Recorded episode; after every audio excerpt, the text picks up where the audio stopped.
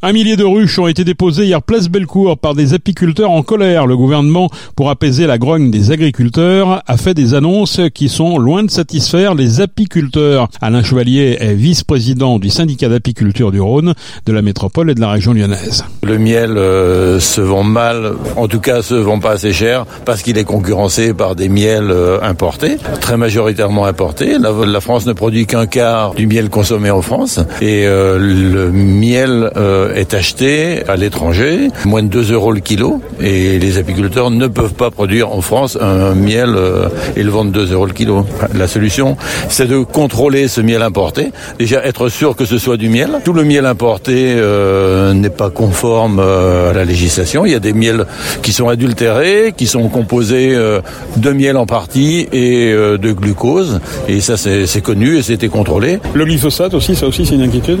Le glyphosate est plus large largement euh, l'utilisation des pesticides. C'est-à-dire que le modèle d'agriculture intensive aujourd'hui euh, et les concessions qui ont été faites euh, très récemment sur ce moratoire ou cette suspension, je ne sais pas comment on l'appelle, sur l'utilisation des pesticides, ben, c'est une grande inquiétude pour les apiculteurs parce que c'est contraire cette utilisation de pesticides à la biodiversité. Les apiculteurs ont besoin de biodiversité et surtout leurs abeilles. Corinne Lafrogne est pour sa part apicultrice en Drôme. Elle est affiliée à la Fédération des apiculteurs professionnels et tire la sonnette d'alarme comme ses 5000 collègues répertoriés en France. Attention à la qualité des miels importés. Corinne met en garde et invite les consommateurs à bien regarder les étiquettes. Ce qui est très important, c'est de savoir lire les étiquettes parce qu'aujourd'hui, malheureusement, malgré euh, une obligation euh, qui est faite depuis 2022 d'indiquer très clairement pour que le consommateur puisse s'y retrouver le pays d'origine de, de récolte du miel, on se rend compte que euh, très souvent cette obligation n'est pas euh, n'est pas respectée sur les étiquettes. Il faut il faut effectivement bien faire la différence entre un miel qui est euh, récolté euh, en France et un miel qui est mis en pot en France.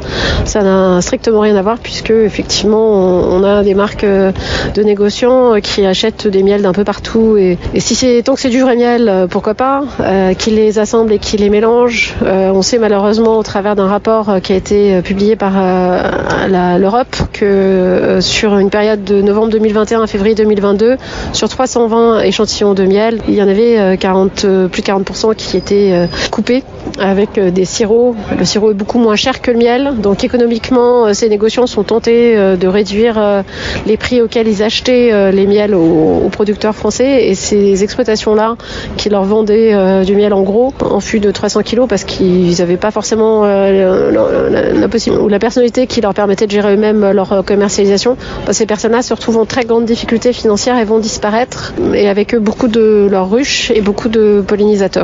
Parce qu'en fait, il y a des, du miel qu'on peut pas écouler, c'est ça aujourd'hui, à, cause de ce miel d'importation, il, y, a des stocks aujourd'hui de miel. C'est ça, on a des collègues qui se retrouvent avec des, des invendus qu'ils n'ont pas connus euh, depuis très très longtemps. Il y a eu des périodes un peu compliquées euh, dans l'histoire de l'apiculture, mais jamais à cette échelle-là, jamais à une échelle euh, aussi globale. Là, on parle vraiment de toute la planète, on parle pas que de la France, donc il est important de réagir fort et vite. En tant que consommateur, en tant que distributeur, en tant qu'apiculteur en tant qu'agriculteur aussi si possible parce qu'on est tous sur cette même planète concernés et euh, dépendants de ce que l'on produit, ce que l'on produit euh, comme nourriture et c'est la souveraineté alimentaire de la planète qui à terme euh, est mise en danger par les décisions qu'on peut être amené à faire tout en haut donc les politiques bien sûr sont, sont bien évidemment concernées. Mathieu Sibuet est apiculteur dans la Drôme depuis 1998.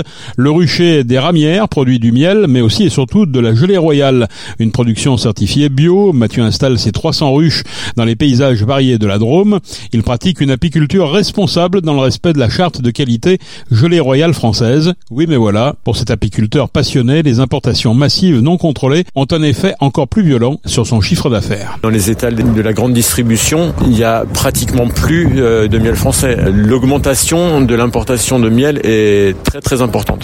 Pour ce qui est de la gelée royale, elle est, on va dire qu'elle est constante, mais elle est à un très très haut niveau. Est euh, à au moins 95% d'importation de produits qui euh, bien souvent n'est pas de royale. C'est et comme, pour le miel, hein, les, les, produits qui arrivent, c'est c'est des produits qui souvent sont trafiqués, frelatés, synthétisés. Donc ils sont pas chers, mais c'est encore euh, trop cher pour la qualité qu'ils ont. Quoi. La conséquence pour vous, c'est que vous pouvez plus vendre vos produits? Bah là, c'est la première année où je vais devoir jeter ma production, une partie de ma production invendue parce que elle n'a pas trouvé preneur. Alors que, comme je vous l'ai dit, on vend de l'HD, on en vend énormément énormément, mais on vend d'abord la gelée d'import avant de se tourner vers la gelée française. Et pourtant, la qualité, euh, on travaille, euh, on a une charte de qualité pour la gelée royale qui est très très aboutie. On est un modèle euh, par rapport à beaucoup de pays qui se lancent dans cette production de gelée royale. Et malgré tout, bah, je vais devoir jeter ma production. Ça, vient de quoi le, fait que, que, le produit se vende plus? C'est une question de prix, c'est l'inflation? Alors, il y a une question de prix. Donc la gelée royale, c'est son prix, c'est essentiellement du temps de travail. Pour produire un kilo de gelée, il faut environ une trentaine d'heures de travail. Donc elle a un prix important. Le, prix en vrac de la gelée royale, c'est à peu près 1000 euros le kilo.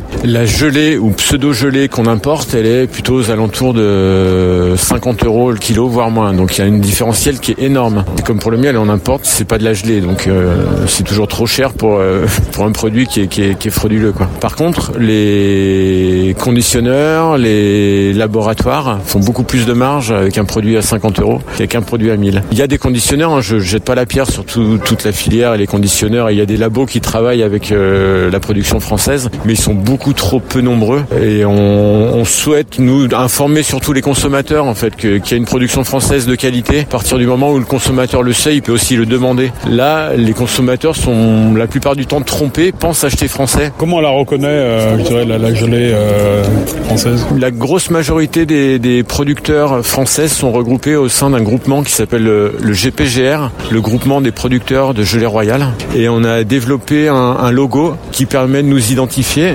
Donc c'est un logo hexagonal, GRF avec un petit drapeau euh, bleu blanc rouge. Associé à ce logo, il y a toute une charte de qualité qui est, comme je l'ai dit tout à l'heure, qui est très très aboutie sur les conditions de production, sur euh, l'interdiction d'utilisation d'antibiotiques, de produits chimiques, l'interdiction de, de, nourrissement artificiel des abeilles.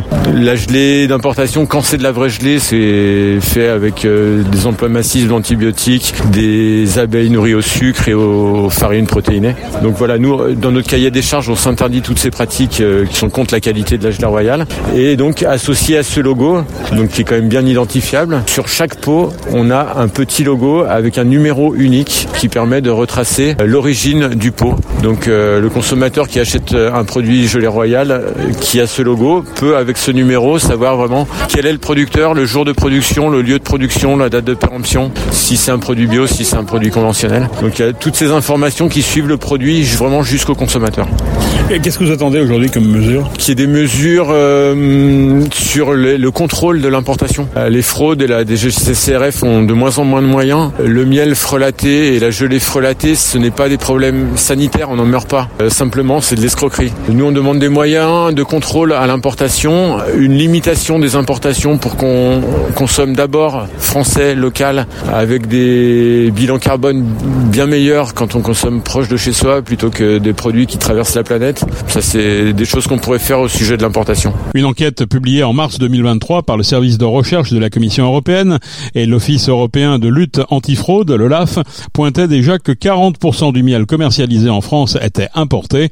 Les apiculteurs s'inquiètent également des conséquences pour l'agriculture en France si les abeilles venaient à s'éteindre compte tenu de leur rôle de pollinisateurs.